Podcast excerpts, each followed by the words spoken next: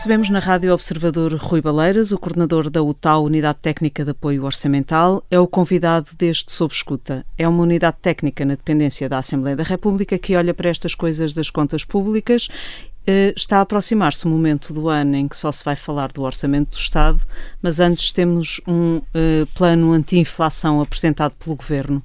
O, o, pacote anunciado tem alguns apoios às famílias, ainda não conhecemos os cheques para as empresas, mas houve uh, uma preocupação de preservar as contas públicas, segundo o Ministro das Finanças, e de alcançar um objetivo de déficit orçamental de 1,9%. Uh, bom dia. Fez bem o governo em ter esta preocupação com o déficit e também com a dívida pública? Tem que ter. Uh, o déficit, as metas de déficit, vamos lá ver. Um, a sustentabilidade das finanças públicas é uma condição necessária para o Estado ter políticas públicas nas várias áreas da governação. Não é um objetivo em si, mas é uma condição necessária para que as políticas públicas possam uh, funcionar eficazmente. E, portanto, é natural uh, que o governo uh, seja prudente no envelope financeiro. Aliás, é engraçado que eu estava a almoçar na terça-feira, não é? Uh, e no telemóvel uh, fui ler o, o, Financial Times. E o tema de destaque àquela hora, às 14h30, era uma fotografia do Primeiro-Ministro António Costa e com um título que dizia basicamente Uh, pacote de anti-inflação do governo português assegura cumprimento dos objetivos orçamentais. Veja que é aquilo que a imprensa internacional financeira destaca. Portanto, isso é muito importante para a credibilidade da política orçamental nos mercados eh, financeiros. E a, a UTAL já fez as contas eh, a este pacote? Mesmo com estas medi medidas, Fernando Medina ainda vai conseguir fazer um brilharente nas contas públicas ou não? É, não, nós não tivemos uh, tempo uh, nem informação para fazer uh, essas contas, mas, enfim, e portanto nem sei se esses 2.400 milhões são ou não são, se, se vão cair todos nas contas de 2022, se é em contabilidade pública, contabilidade nacional, mas eu acho que isso é o menos importante.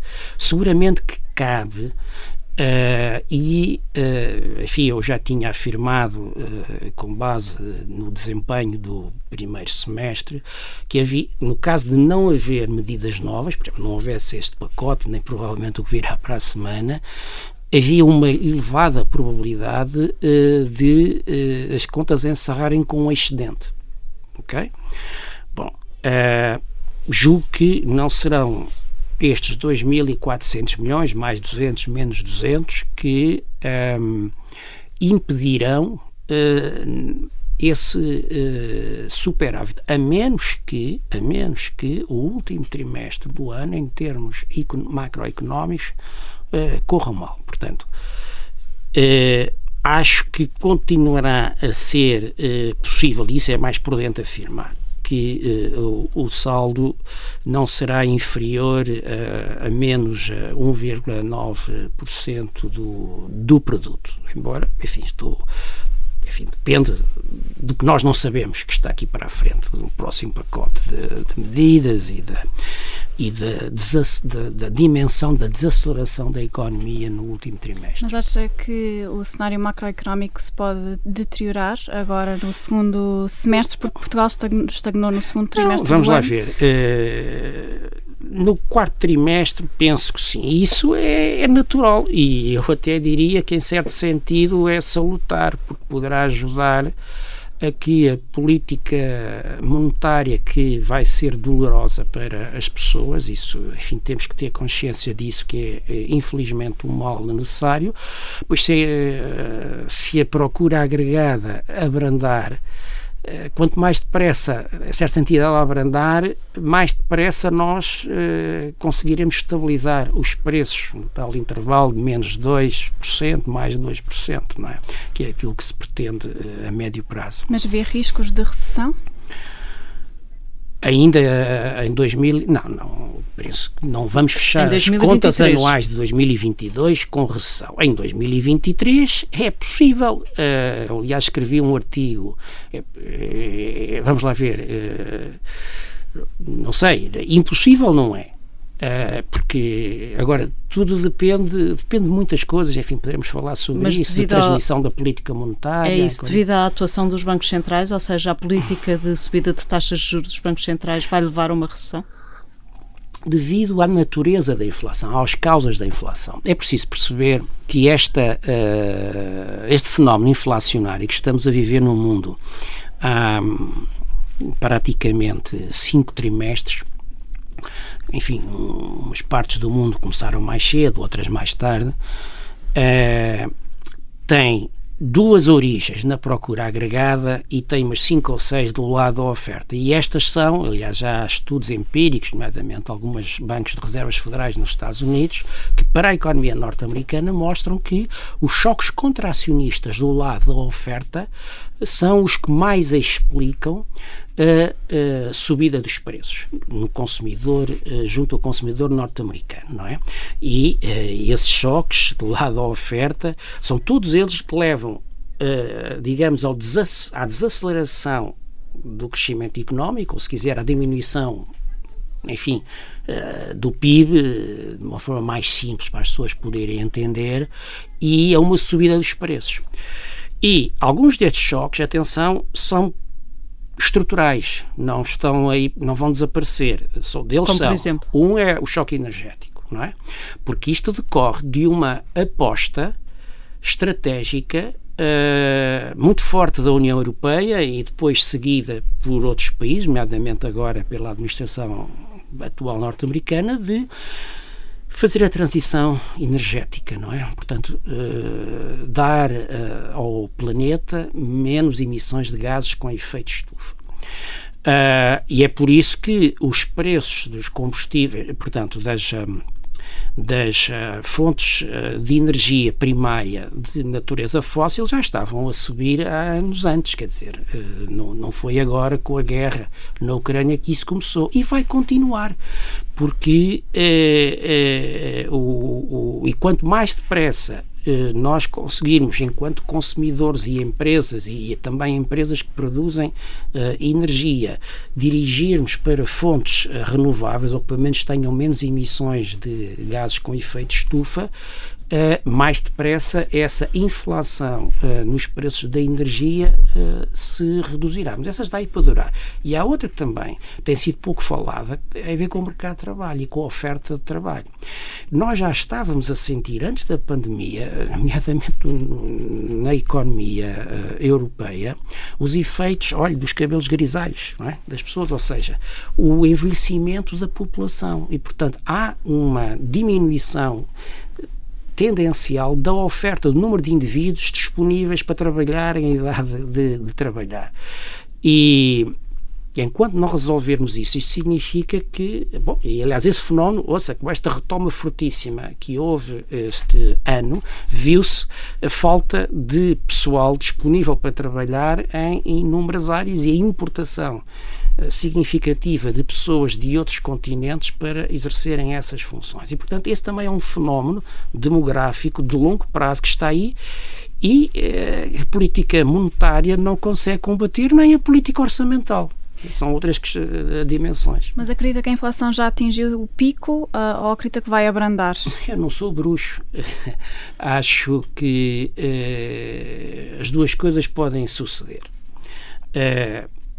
se eh, não houver novos eh, fatores eh, de eh, novos choques eh, contracionistas do lado da oferta, eu julgo que, eh, enfim, poderemos no quarto trimestre entrar numa trajetória descendente, progressiva, mas lenta.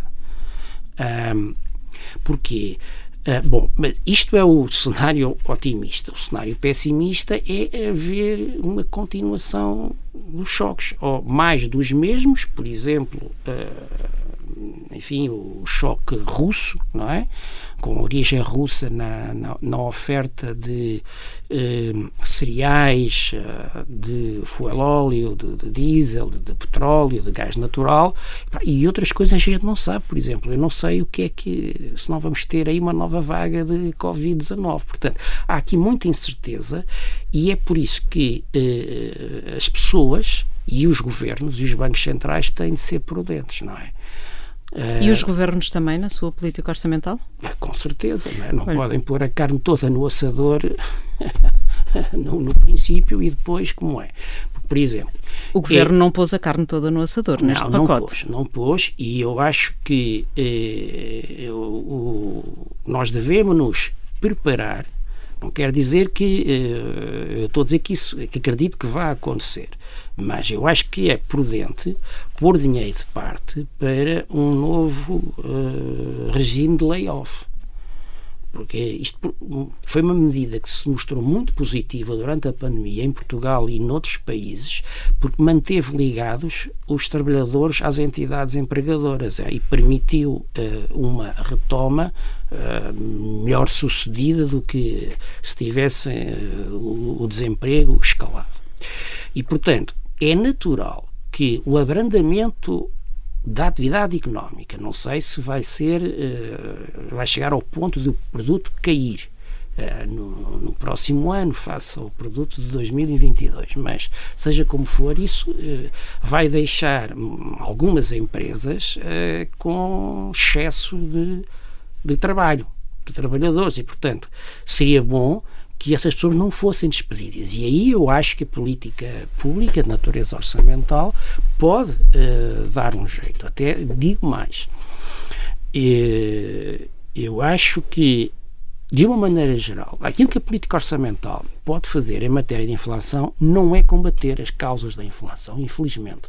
Não é, não é capaz. O que pode fazer é mitigar os efeitos uh, negativos no poder de compra das famílias. E eu acho que a, a política deve focar-se em atribuir uh, rendimento às famílias, que são os consumidores.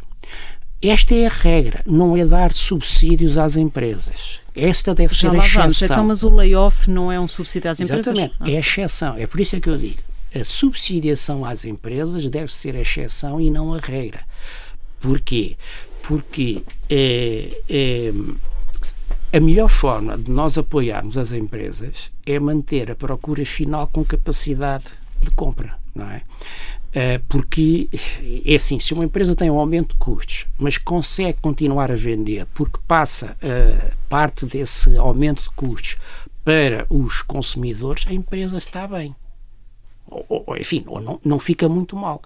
O consumidor é que não, não tem a quem passar, a quem repercutir esse uh, aumento nos seus custos, né, que é a sua despesa de, de consumo.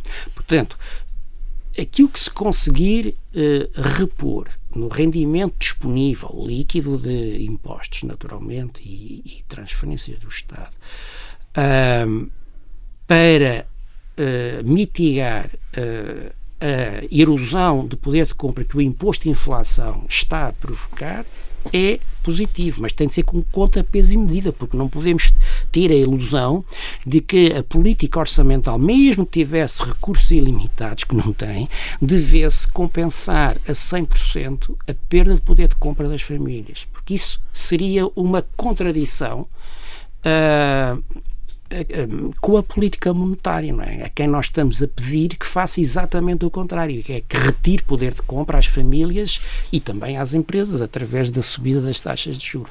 Porque, eh, neste pacote há cheques para quase todas as famílias e para todas as crianças. Um, acha que as medidas deviam ter sido mais direcionadas para os mais vulneráveis, em vez de ser dado o mesmo apoio de 125 euros a uma pessoa que ganha o salário mínimo e a outra ganha o triplo desse valor? Sim, eh, bom, eh, eu eh, gostaria de fazer alguns comentários eh, gerais, mas que vão de, de, no final direitos à, à, sua pergunta sobre o pacote eh, Famílias Primeiros. Eu acho que tem atributos fortes e tem características menos positivas e que deverão ser tomadas em conta não só pela oposição quando formular as suas ou reformular as suas propostas, como também uh, pelo Governo uh, numa próxima uh, visita a este tema. É assim, como muito positivo, eu destaco a preocupação de abrangência destas medidas, a preocupação de acolher no leque de beneficiários cidadãos que as políticas públicas de redistribuição costumam ignorar que são as pessoas com rendimentos superiores ao salário médio, à pensão média, não é?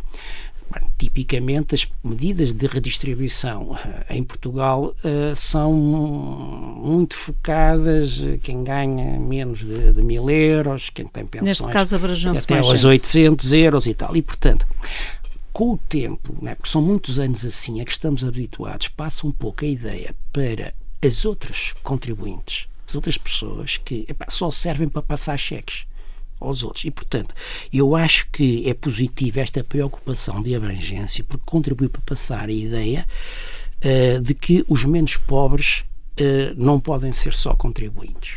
Mas já agora deixe-me só fazer-lhe uma pergunta hum. aí muito rapidamente. Não seria preferível então os apoios em sede fiscal, nomeadamente nas tabelas de retenção? Uh, já lá vamos.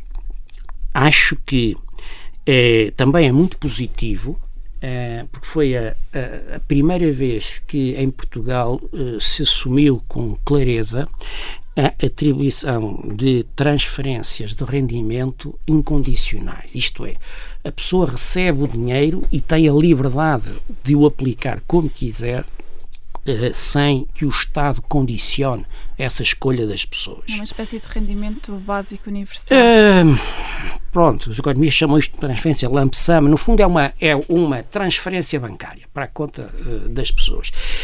Isto é, é, é, digamos, a forma mais eficaz, do ponto de vista económico, de passar dinheiro dos contribuintes para o orçamento das famílias. E é por isso que eu, em geral, não sou favorável à passagem de rendimento para as famílias através do sistema fiscal. É, é, para combater a inflação, entenda-se. Estamos a falar de medidas especificamente para combater ou minorar os efeitos da, da inflação. Mas entregar os cheques não aumenta também a inflação? Não contribui, não pode contribuir Qualquer para aumentar uma das outras medidas que estão neste pacote têm esse efeito e é por isso que não podemos exagerar no montante. E acho que uh, o montante em si é tão pequeno face à perda de salário real, de pensão real, de dividendos reais, de apoios sociais reais, que já aconteceu, que não tem esse problema. Agora, é evidente, se multiplicar isto por 10, ah, isso não.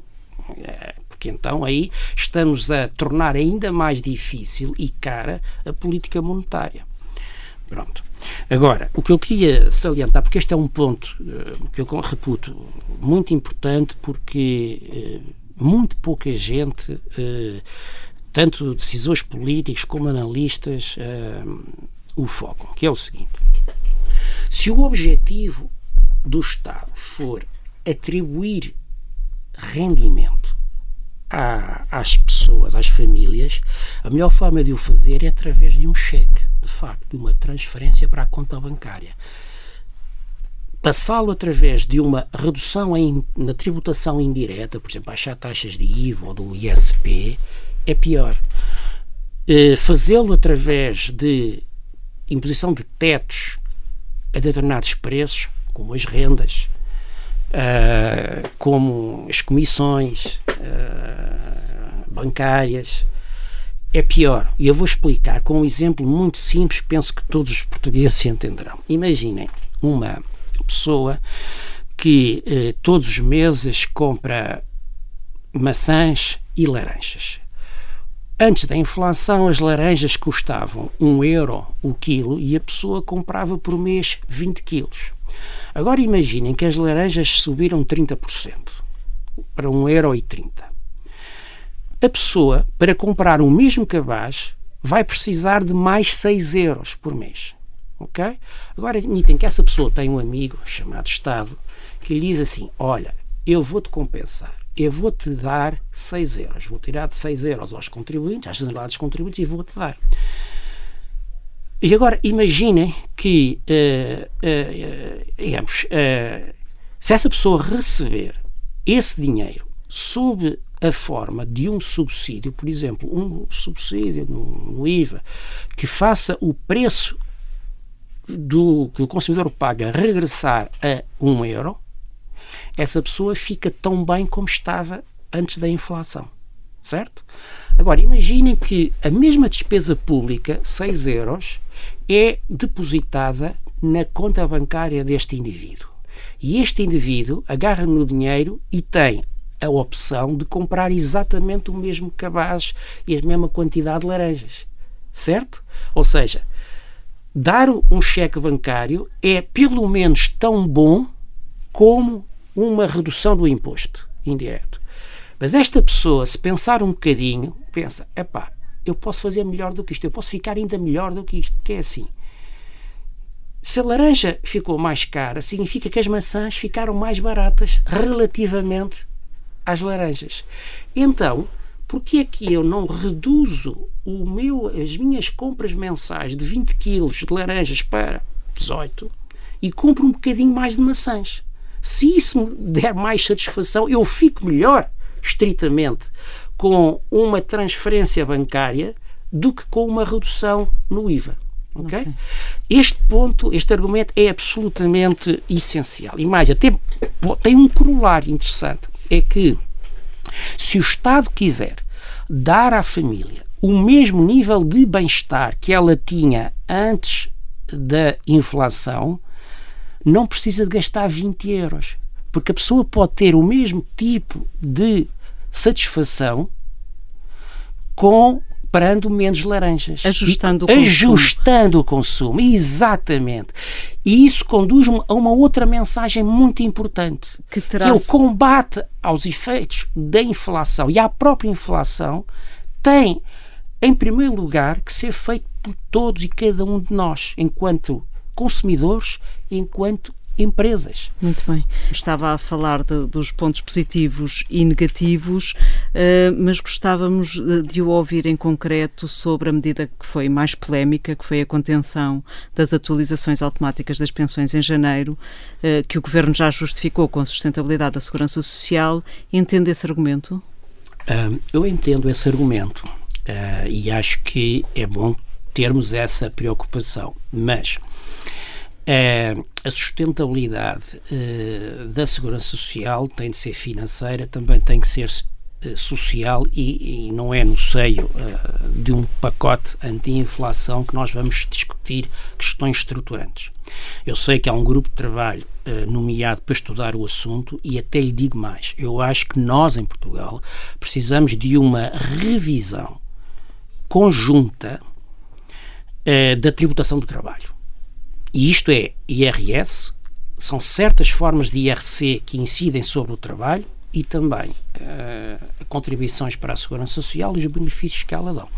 Nós temos uma carga fiscal tremenda, excessiva sobre o trabalho, que desincentiva o trabalho, que incentiva a imigração, que penaliza o talento uh, na nossa economia e, e aqui as políticas públicas têm, infelizmente, um papel negativo do ponto de vista, do ponto de vista orçamental, muito positivo do lado da educação. Uh, Pronto, mas isso não é no contexto de combate o, à inflação o tal que esse, acordo de rendimento debate, será isso? Não sei o que será, que eu não estou não nessa mesa. Não, é? não, não, não, O que eu lhe digo é que nós precisamos de uma reforma profunda e conjunta da tributação do trabalho. E isto implica olhar para o IRS, para o IRC, e para uh, as contribuições para a segurança social. Mas diversificar as fontes de financiamento da segurança social e, e porventura, uh, reduzir a tributação sobre os rendimentos do trabalho, é isso? Sim. Uh, em linhas gerais é isso e temos que discutir com objetividade o que é progressividade na tributação do rendimento. nós em Portugal, infelizmente, quando mexemos nos códigos fiscais, eh, é essencialmente para, na prática, embora isso possa não ser assumido oficialmente, para dar mais receita ao Estado. Porque é necessário esse dinheiro, uh, algures, para uh, outras despesas, para outras políticas públicas. E, e, e, temos muito pouca reflexão económica sobre os impostos, os efeitos dos impostos na economia, as externalidades, como é que nós as podemos corrigir, como é que nós podemos promover o desenvolvimento e a competitividade, que são problemas, devo-lhe dizer que a competitividade é um problema muito mais sério para Portugal do que a inflação. Que a inflação vai se resolver, é evidente que vai doer a todos nós enquanto aqui estiver, mas a falta de competitividade da economia portuguesa está há dezenas de anos a atrasar o nosso desenvolvimento e, e estamos a desperdiçar talento que formamos Sim. e não aproveitamos. Mas nesse capítulo da sustentabilidade da segurança social, eh, considera que o governo fez bem em não atualizar uh, as pensões em 2023 com base Bom, na, na, inflação ver, de 8%? Isso é outra questão. Eu acho que aqui uh, o, o, governo um, terá, porventura, subavaliado um efeito perverso uh, desta medida. E, e devo lhe dizer que, infelizmente, isso é muito comum uh, quando se faz política económica ah, e, portanto, isto não é um reparo a este governo, é a todos e também às oposições, que é assim. Normalmente desenham-se medidas baseadas no feeling do que parece ser. Só que em economia, muitas vezes, aquilo que parece não é. Ora bem, esta medida uh, das, das reformas tem, a meu ver, aqui um, um sério problema de incentivos para os uh, agentes que é o Estado está a dizer não acreditem em mim. Porque por mudar as regras? Claro. Não há previsibilidade. Claro. claro. Ora bem, uma, a, a, a, grande vantagem desta fórmula introduzida na lei em 2006, se não estou em erro, foi acabar com a arbitrariedade uh, das decisões anuais sobre os aumentos das pensões. Quer dizer, vocês são mais novas do que eu, não sei se recordarão, mas de facto isso era um must. Uh, no outono, infelizmente em cima da, da feitura do orçamento, quando nunca deveria ser, e era uma da, foi uma das causas recorrentes dos desequilíbrios orçamentais em Portugal, porque uh, os aumentos eram tipicamente maiores em ano de eleições. Pronto. E isto é mau. Portanto, esta fórmula uh, veio trazer estabilidade. Agora, Dada o estado da economia, crescimento do PIB real e da inflação de 2006 até agora, nunca, até 2023, os pensionistas puderam beneficiar uh, daquela situação mais favorável, da taxa de crescimento real acima de 3% e da taxa de inflação uh, acima dos 2%. E, portanto, vejam, uh, digamos, o, o, tiro na confiança que o Estado está a dar uh, a si próprio, que é no primeiro ano em que isto ia compensar, depois de tantos sacrifícios feitos nas pensões ao longo dos últimos 12 anos, pimba, não há. Então acha que o Governo devia rever a fórmula? Não, eu acho que o Governo, acho que o, sistema político deve refletir sobre este tipo de efeitos uh, perversos, porque no fundo, os jovens, que são aqueles que têm mais tempo para se adaptar às regras da, da, da, do regime contributivo, poderão começar a pensar: epá, será que vale a pena? Se eu tiver oportunidade de fugir aos descontos para a Segurança Social, se calhar vale a pena. Bom, e esta é uma questão que eu julgava que estava enterrada há 12 anos em Portugal, porque fez-se um caminho muito positivo de trazer para a Segurança Social profissionais que estavam fora e de acabar com o conluio implícito entre empregadores e empregados para fugir uh, a isso. Medidas deste tipo que uh, contribuem exatamente para destruir a confiança das pessoas na segurança social.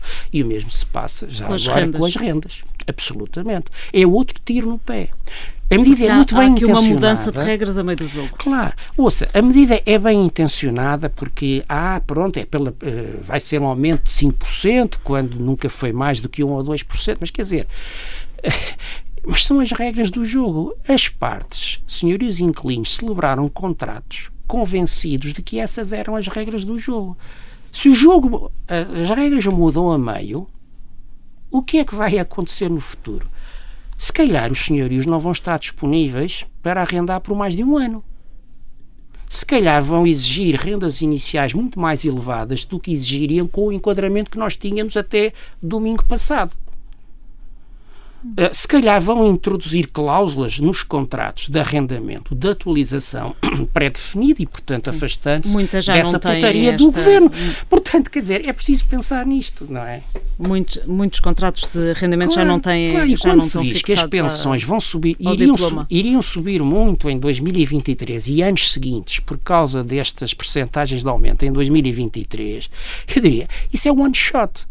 Quer dizer, eh, o próximo ano já não vai ter, infelizmente, taxas de crescimento real eh, dessa ordem de grandeza, que foi a norma. Quer dizer, nos outros anos para trás, eh, que a norma, que a regra esteve em vigor, desse ponto de vista, a segurança social ganhou e os pensionistas perderam. Quer dizer, agora por causa de um ano vamos mudar uma regra estrutural Queria também fazer uma pergunta sobre um, os salários da função pública. Agora, em setembro, vão começar as negociações eh, sobre aumentos salariais para 2023. Quão longe é que deve ir o governo, sendo que os sindicatos têm pedido aumentos, pelo menos ao nível da inflação? Olha, sabe, há uma medida que não custa dinheiro ao Estado e ajudava muito os trabalhadores da função pública a suavizar a inflação, o, o efeito do imposto de inflação sobre os seus rendimentos. Sabe o que é? Teletrabalho. Se para todos os uh, trabalhadores que possam exercer as suas funções remotamente se for incentivado, ou seja, houver instruções aos serviços para que voltem a colocar as pessoas em teletrabalho, as pessoas vão poupar em, em viagens, é? em despesas de deslocação, vão poupar, eh, se calhar, em despesas de alimentação e, portanto, isso é uma grande ajuda ao orçamento eh, familiar. E há imensos exemplos de aumento de produtividade no setor público quando as funções foram desempenhadas. Agora é preciso é haver uma mudança no chip, mentalidade de gestão de recursos humanos. Uh, que infelizmente está demasiado ligada à observação física do trabalhador. Ele só trabalha se eu conseguir ver. Poderia-se poupar dinheiro com, com o certeza, na função com pública. Com é? certeza. É? E o Estado pouparia também, gastaria menos eletricidade, não é? Gastaria menos água uh, e as pessoas ficavam mais felizes, não é? Portanto, penso que é um, é um negócio win-win. Mas e ao nível da, das negociações salariais? Bom, isso pode ser uh, uh, incorporado nas negociações salariais, tudo o resto igual. Os sindicatos, porventura, uh, aceitariam um aumento dos salários menor em troca de uma economiza, de uma poupança de custos dos trabalhadores por via do, do teletrabalho. e é evidente que aqui, vamos lá ver, o, o Estado o Estado, eh, enfim, é o garante da solvabilidade das finanças públicas, mas o Estado também é empresário, digamos assim, ou patrão.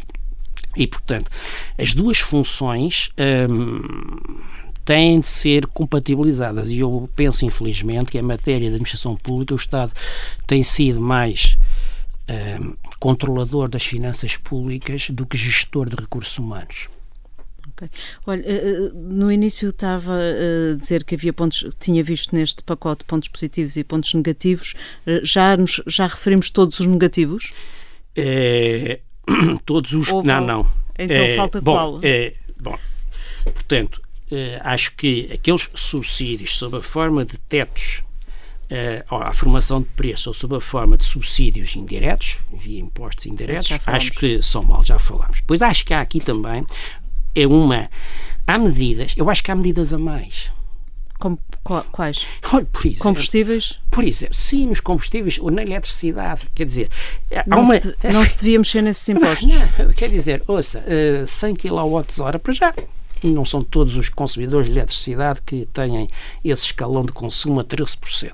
100 kWh vezes uh, o kilowatt na casa dos uh, 20, 18 cêntimos, 20 cêntimos. Mas o impacto é? é? pouco para a claro, medida é, que é. Estamos a falar de menos de 2 euros. Mas considera dizer, que devia chega... haver uma medida com impacto mais, la, mais lato ou não devia haver não, sequer essa eu medida? acho que não devia haver medida nos tarifários. É preferível darem esse dinheiro, depositarem okay. esse dinheiro na conta bancária. Agora, não claro, vale sim. a pena é a, a trabalheira que é operacionalizar uma medida como esta, que vai obrigar uh, pronto, as empresas e o Estado a gastarem recursos administrativos para pôr a medida, para dar um euro ou dois euros no fim do mês. Quer dizer, até para os pobres isto é um soa mal.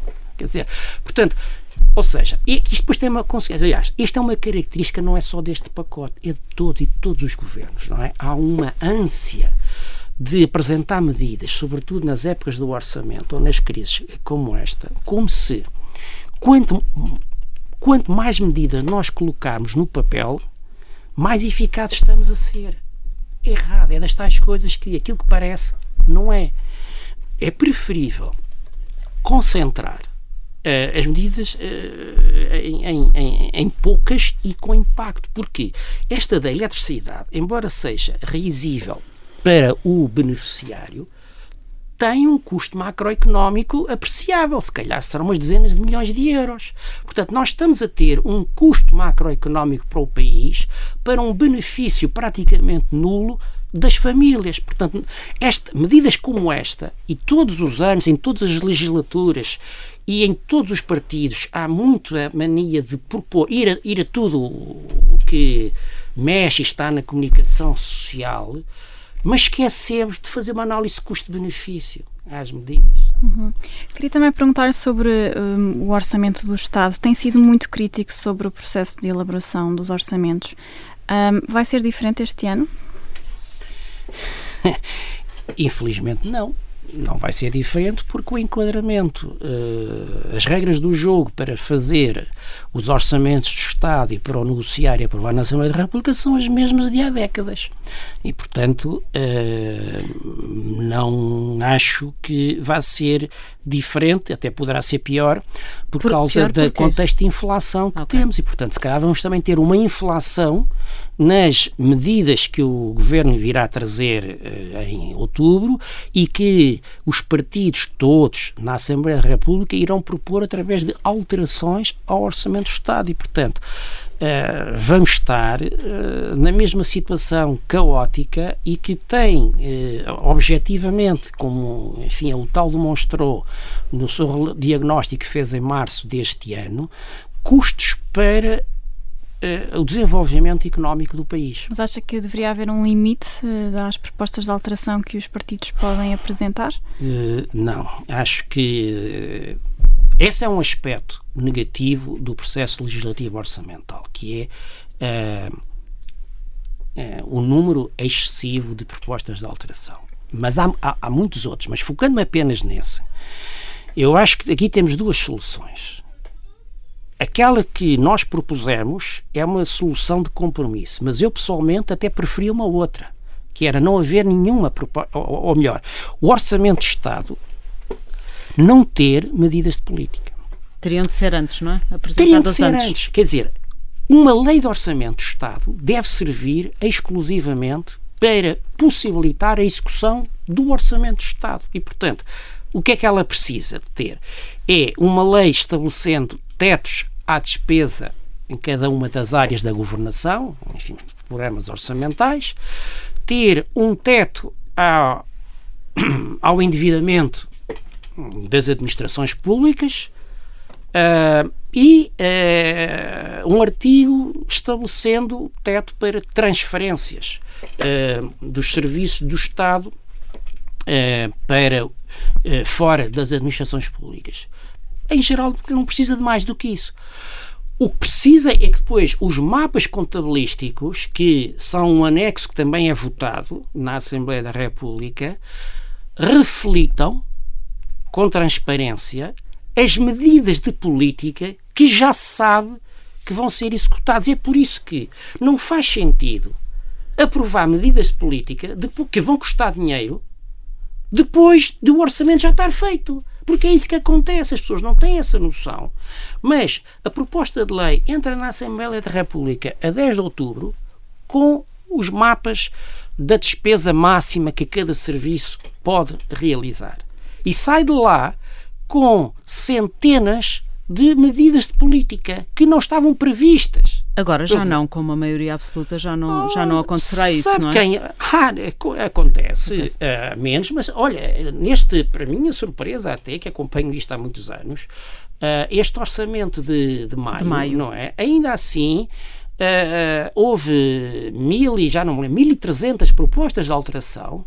Eu recordo que o pico foi no anterior, para 2021, de 1.547, e foram aprovadas para umas 80. Mas muitas não alteravam os mapas, não é? Sim, eram, eram estudos, estudos, eram isto, era... não sei o quê. Mas, precisamente por termos uma maioria estável para quatro anos, é a conjuntura política ideal para se rever este modelo mas não foi revisto. Já houve umas, umas alterações até uh, ao, ao, processo de, de, elaboração orçamental, mas nenhuma das propostas da UTAU foi acolhida. Uh... Não, pelo contrário, aquilo que se fez foi aprovado a correr uh, em, em, final de abril foi uma alteração à lei de enquadramento orçamental e eu digo aos portugueses que esta lei é como a Constituição das Finanças Públicas e, portanto, mexeu-se, alterou-se a Constituição uh, em menos de uma semana. Uh, sem estudos prévios, sem a Assembleia sem da República. Sequer, não é? A Assembleia da República dedicou, creio que, uma hora a isto. E ainda assim ainda surgiram propostas dos partidos uh, nas 48 horas anteriores. E o que se fez foi retirar da lei os resquícios que ainda tinha de regras orçamentais de médio prazo. Quer dizer, agora, neste momento, vale tudo. Quer dizer, eh, não há, não há tetos à despesa de médio prazo. Quer dizer, a qualquer dia do ano, a Assembleia da República pode aprovar aumentos à despesa pública. Uh, portanto, foi um retrocesso, infelizmente. Uh, e, de facto, o nosso estudo está aí disponível para os portugueses, o público em geral, os especialistas, a comunidade política. Tenho ainda a esperança de que possam olhar para ele e possam melhorar, porque não tenho a pretensão de estarem lá as melhores medidas, mas eu até agora não vi ninguém desmentir o diagnóstico uh, que ali está apresentado e a necessidade de se regir, porque é de facto uma reforma estrutural. E esta é daquelas que não custa dinheiro. Quer dizer, é preciso apenas vontade política e mudar Uh, uh, o quadro mental sobre a forma como se faz o orçamento. Quer dizer, aquilo, não, aquilo que lá é proposto não diminui em nada a capacidade de intervenção política das oposições. O que dá é mais seriedade e rigor às contas do orçamento. Está à espera para 2023 de um orçamento expansionista ou contracionista? Como lhe digo, a, a política orçamental não tem capacidade nem deve contrariar uh, a retirada de rendimento que a política monetária vai fazer e vai acentuar nos próximos meses e no próximo ano. Portanto, uh, seria um erro pretender uma política orçamental expansionista, porque se o nosso problema é excesso de procura, então nós não podemos pôr mais procura uh, no mercado. Quer dizer, temos é que retirar ou incentivar o aumento da oferta, mas infelizmente as causas principais dos tais choques contracionistas que eu falei no princípio da entrevista não estão nas mãos do governo português. Olha, mas o alterar. Governo já não devia estar a promover mais investimento público. Temos um PRR, Bom, um plano é de, recuperação que deveria estar sim, já no terreno, sim, mas não devia estar já também a aparecer nas contas públicas. Sim, isso é outra questão e isso já não tem a ver com o combate uh, à inflação.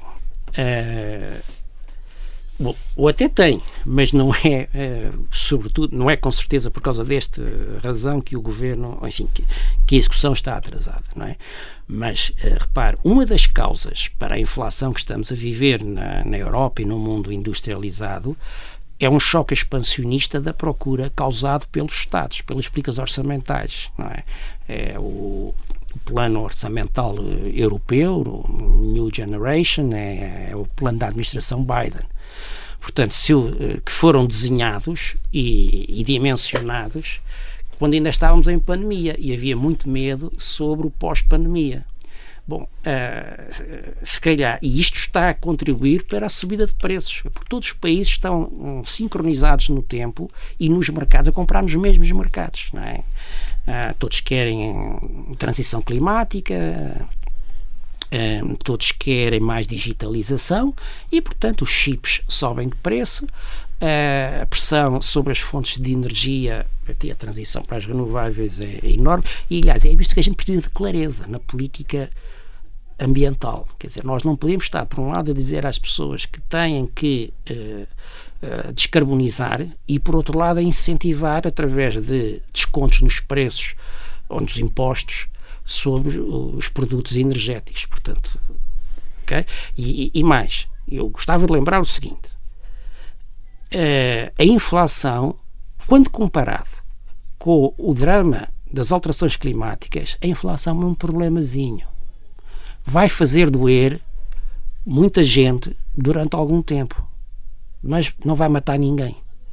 E as alterações climáticas, se nós não nos acelerarmos, vai matar muita gente. É a própria sobrevivência da espécie humana que está em causa a longo prazo.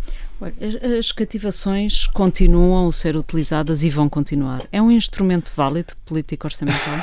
No mundo ideal é péssimo e o estudo que a UTAL publicou em março deste ano, um, diagnosticando e propondo reforma um, estrutural do processo legislativo orçamental, mostra porquê. As cativações um, fazem parte de um paradigma com o qual eu não me identifico um paradigma de gestão das finanças públicas hipercentralizado no Ministério das Finanças, que desresponsabiliza os ministros setoriais pela responsabilidade uh, orçamental e não confia um, na, na, digamos, na, na, nos ministérios setoriais para ajudarem a cumprir uh, os resultados. Que nós precisamos, precisamente, é de um quadro orçamental diferente. Uh, algo que estava na Lei de Enquadramento Orçamental de 2015 e que, entretanto, foi desmantelado através de sucessivas alterações daqui até lá. O que nós precisamos é que a que o Ministério das Finanças se comporte mais como um gestor das finanças públicas do que como um controlador ou racionador da tesouraria das administrações públicas. O que nós precisamos é que o Ministério das Finanças permita aos serviços e às empresas públicas executarem os orçamentos que o Governo propõe à Assembleia da República que a Assembleia aprova. Portanto, não faz sentido a Assembleia da República aprovar tetos de despesa e depois haver um conjunto de normas legais, seja na lei do orçamento ou no decreto-lei de execução orçamental, que no fundo, por um lado, eh, impedem os serviços de, por sua autonomia, poderem executar a despesa em recursos humanos e a despesa em aquisições de serviços que foram aprovadas pela Assembleia da República. Por outro lado, para que possam uh, executar aquilo que a Assembleia da República lhes deu o direito de executar e que supostamente permite a sustentabilidade das finanças públicas, não é? Porque acreditamos que uh, uh, o orçamento, propostas de orçamento foram feitas com esse desidrato, não permite e, portanto, tem de ser autorizações avulsas de dois membros do governo no caso de aquisições de serviços, três membros do governo no caso de recursos humanos, para que eles possam dispor da restrição orçamental que lhes foi aprovada. Isto é um nonsense.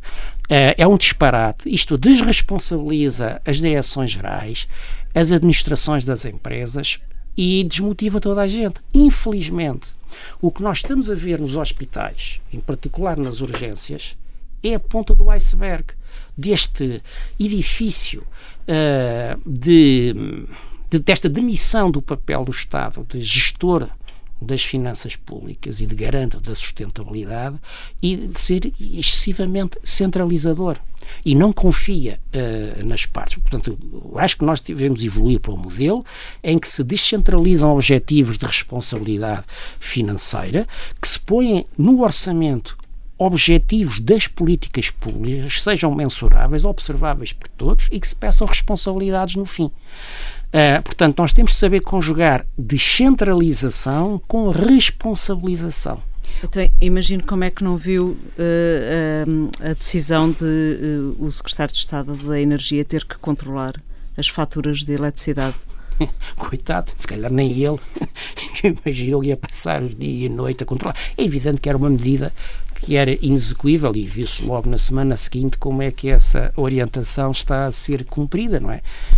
Passando para as administrações, mas quer dizer, mas isso devia, já deveria ser, num país a sério, isso é, é, uma obrigação natural do gestor, não é? Que é verificar a exatidão das, das faturas que, que os fornecedores limitem, quer dizer, não, num país a sério não deveria ser preciso haver uma ordem do poder político para isso, mas nós, infelizmente, e esse é um pecado estrutural da nossa administração pública, que não começou com este governo, nem com esta maioria, nem com o PS, é, é transversal, é que nós, eh, o nosso sistema político eh, acha que se deve intrometer eh, em tudo o que é matéria de decisão dos serviços.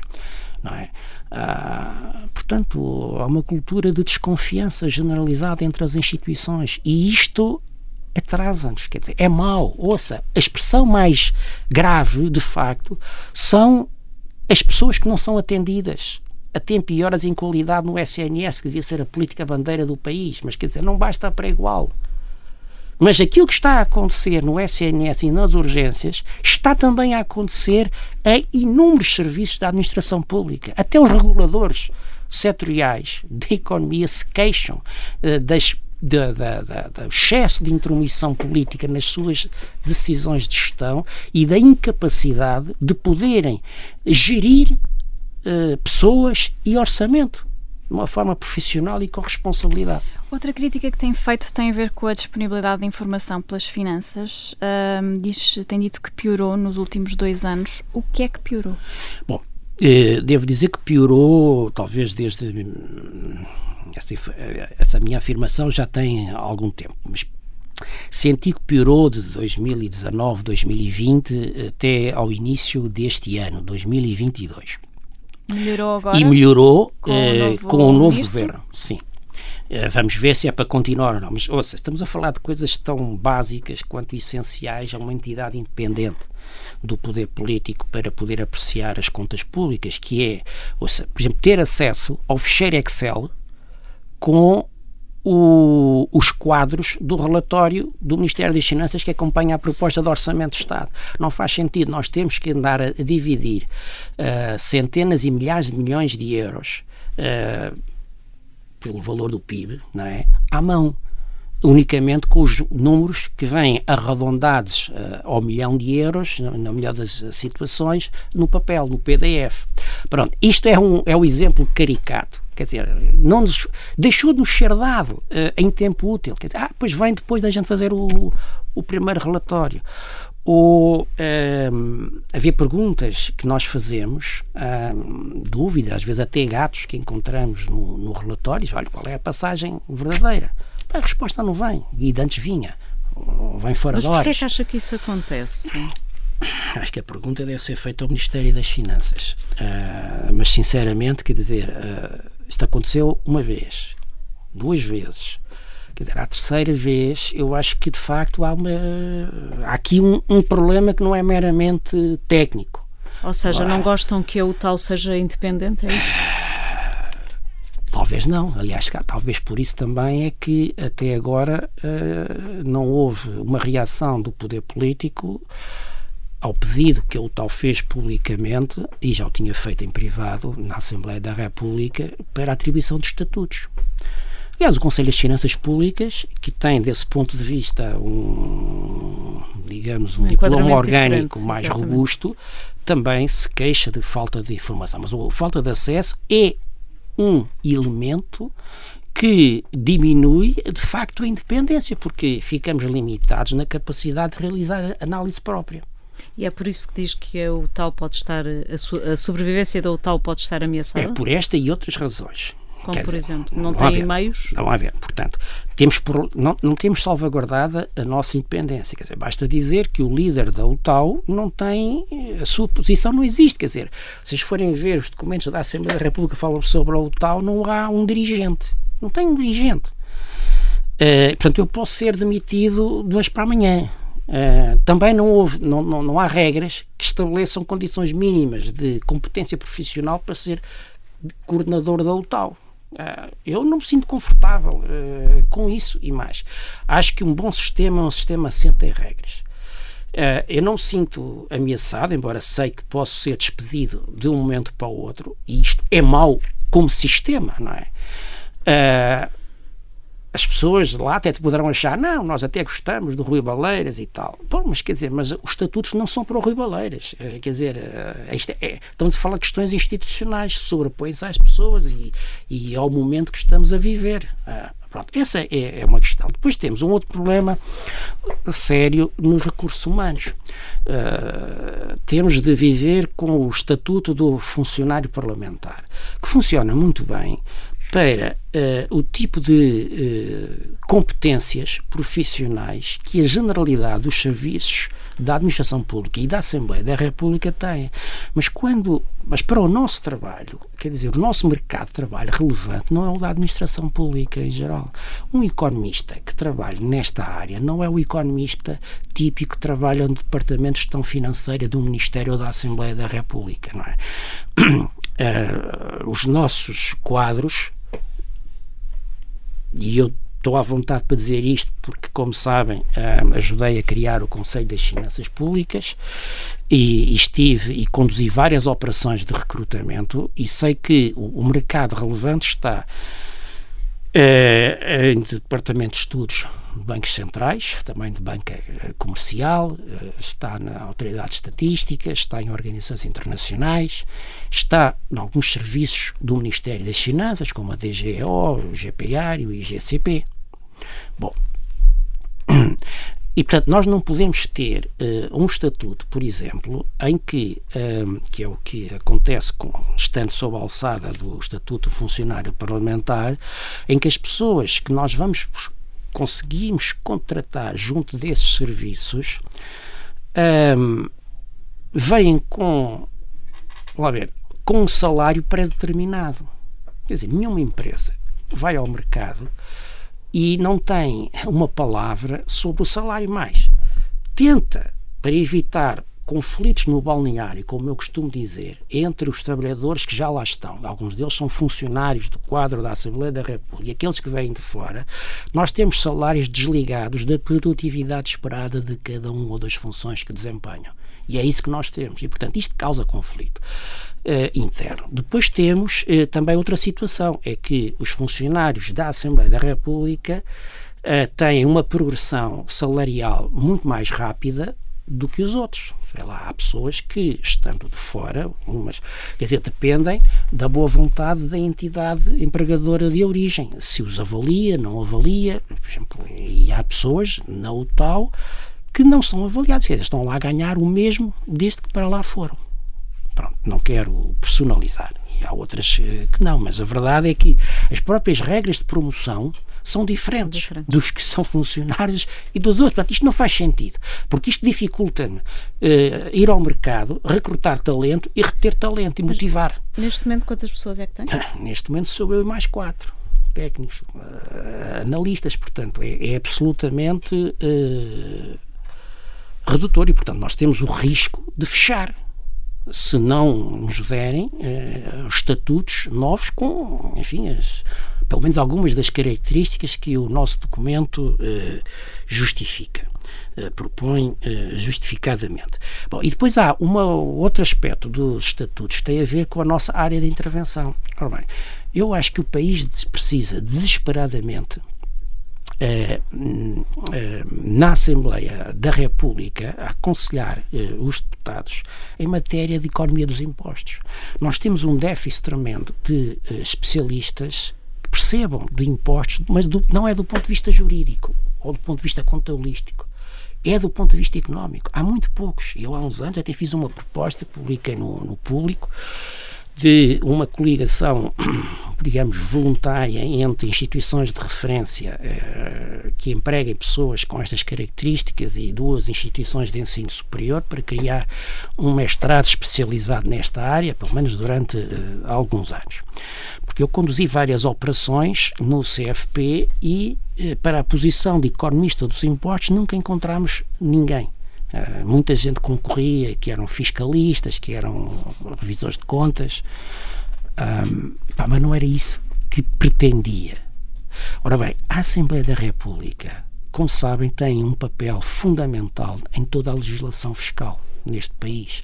Aliás, eu, eu digo, gosto sempre de recordar a Magna Carta, em Inglaterra.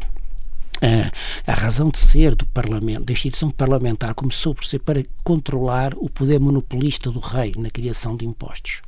Depois tornou-se ajudante do rei a desenhar uh, impostos. Ora, nós em Portugal aprovamos, se calhar, centenas de medidas de política na Assembleia da República todos os anos sobre impostos, sem nenhuma análise técnica por trás. Para já, centenas é demasiado. Isso é também um outro defeito estrutural que nós temos, que é legislamos por tudo e por nada.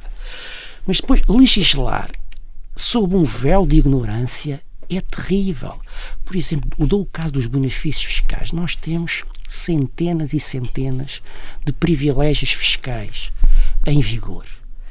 E praticamente todos os anos há alguns que uh, vêm à Assembleia para ser renovados.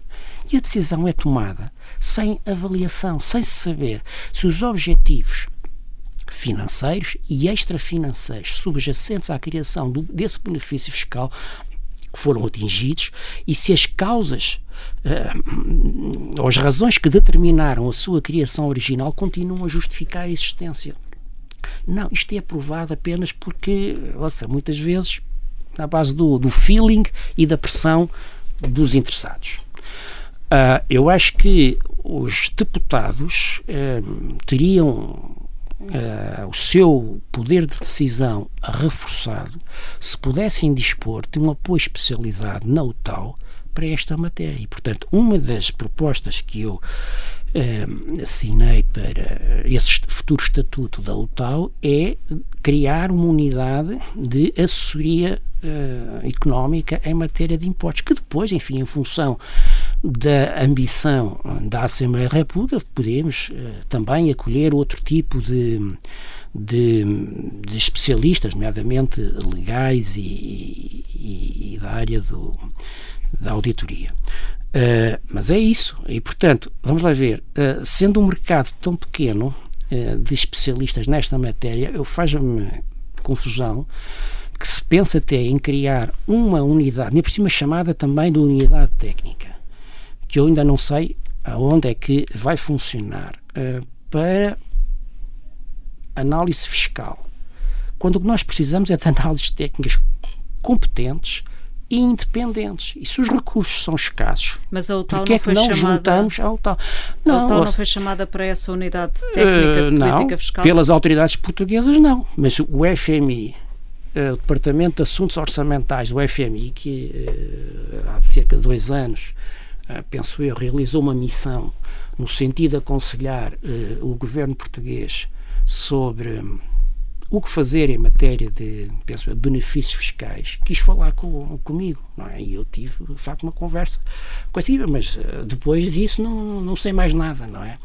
Uh, mas enfim, o, o, nosso documento é público há seis meses uh, e silêncio morse. Portanto, o que me faz pena é que e, portanto, as pessoas para quem nós trabalhamos diretamente, que são os deputados da Comissão de Orçamento e Finanças, Uh, estranhou, é a matéria que lhes interessa. Acho eu que deveria interessar, não é? Poder tomar decisões fundamentais. E por isso estranhou este anúncio do Governo de criação desta unidade técnica? Não fiquei totalmente surpreendido, não é? Uh, mas uh, achava que pelo menos deveriam ver pá, como é que a gente pode mas não vai ser independente. recursos. Acha que não, não sei, ser não tenho, eu não tenho informação sobre o que é que vai ser. Não sei se vai ser uma unidade dentro da AT, se é uma nova direção-geral, uma unidade de missão. Agora, de facto, o adjetivo independente não lhe ouvi. Pronto, mas ah, depois preciso ver uh, na prática e, e, enfim, em letra pequenina, quais são as garantias de independência, se é que uh, essa entidade irá ter. Porque eu admito que o próprio governo precise de economistas fiscais, porque a verdade, esta política sempre teve em Portugal Uh, falta de fundamentação, porque há muito poucas pessoas. Eu sou capaz de conhecer uh, três ou quatro. Portanto, é, é, é muito pouco. Uh, ainda por cima, nem todas estão a ser aproveitadas e a trabalhar nesta área, quer dizer, o que é absolutamente lamentável. Mas basta pensar que quando se faz uma, uma reforma há uma mudança em código fiscal, normalmente, quer dizer, há um painel de especialistas que fazem uma primeira proposta e depois o poder político, o governo e a Assembleia da República uh, alteram e aprovam a, a, versão final. Mas nesse comitê de especialistas, uh, poucos economistas especializados em impostos. Ah, quer dizer, digamos, as contribuições mais relevantes são de fiscalistas e de auditores e revisores de contas, que são muito importantes estas profissões não tenho dúvida, mas como ficou até claro na conversa que tivemos anteriormente, eh, há incentivos, a questão dos incentivos dos agentes, o modo como as pessoas, as empresas reagem aos impostos, à forma como eles são desenhados, é absolutamente fundamental. E se a área da economia em que aquela minha frase uh, que diz que aquilo que parece nem sempre é, aplica-se que nem uma luva aos impostos. Uh, nós queremos baixar o preço dos consumidores que pagam com eletricidade, baixando o, o, ou um outro bem qualquer. Quer dizer, há uma, há uma questão básica que se aprende no primeiro ano de microeconomia, mas que, eh, quando depois na, na, idade adulta, vejo pouca gente falar nisso e até a comunidade política eh, esquece sempre, que há diferença entre incidência económica e incidência legal do imposto. Uma coisa é quem tem a obrigação de pagar o imposto ao Estado, e neste caso é a empresa que cobra uh, o, o, IVA ao consumidor. Mas quem é que efetivamente vai pagar? É, é, ele é repartido em função do poder de mercado, da procura e da oferta. Então, quando nós estamos a falar de impostos lançados sobre atividades em que a empresa eh, tem mais poder negocial, um mercado de pouca concorrência, minhas amigas, tenham a certeza absoluta que essas empresas vão arranjar maneira de repercutir totalmente o aumento do imposto sobre os consumidores. E quando há uma redução desse imposto, acontece exatamente o contrário. Eles ficam com a maior parte da receita que o Estado uh, abdica. E, portanto, é preciso que se pense nisto. Quer dizer, os impostos também podem servir para estimular o investimento, a inovação, uh, o crescimento e, e para corrigir externalidades. E acho que Precisamos ter pensamento crítico nas instituições que decidem a política fiscal em Portugal, o Governo e a Assembleia da República. Para terminar, queria só fazer eh, uma outra questão sobre a independência. Queria perguntar se alguma vez o pressionaram enquanto coordenador da UTAU. Uh, nunca me pressionaram, uh, nem indiretamente, para alterar uma vírgula que fosse nos nossos textos. Nem eu aceitaria. No dia em que isso acontecer, eu falaria e poria o lugar à disposição. Uh, agora, já houve uh, pressão, seja tanto o poder político como, sobretudo, o poder administrativo na Assembleia da República, para uh, abraçar novas tarefas que eu achei que não tinham a ver com a missão da UTAU e, na altura, expliquei como a quem de exemplo? direito Olha, como por exemplo, um, pôr a UTAU a avaliar o impacto na igualdade de género de medidas legislativas que podiam até nem ser sobre política orçamental. Quer dizer, acho que isso, francamente, não cabe no papel do UTAU. Se me derem 50 eh, trabalhadores, pronto, eu posso pôr um ou dois a tratar disso. Agora, quando temos quatro, quer dizer, na altura tinha seis ou sete. Seis, penso eu. Portanto, é? Agora, uh, e, portanto, mas isso é muito importante e é por isso que é preciso um estatuto. O tal não tem um estatuto, o tal não tem uma lei orgânica própria em que essa separação de poderes e a responsabilização da liderança da UTAL sejam, uh, digamos, asseguradas e, e, e escrutinadas. Rui Baleiras, vamos então preparar-nos para o Orçamento do Estado. Obrigado por ter estado neste Sob Escuta da Rádio Observador.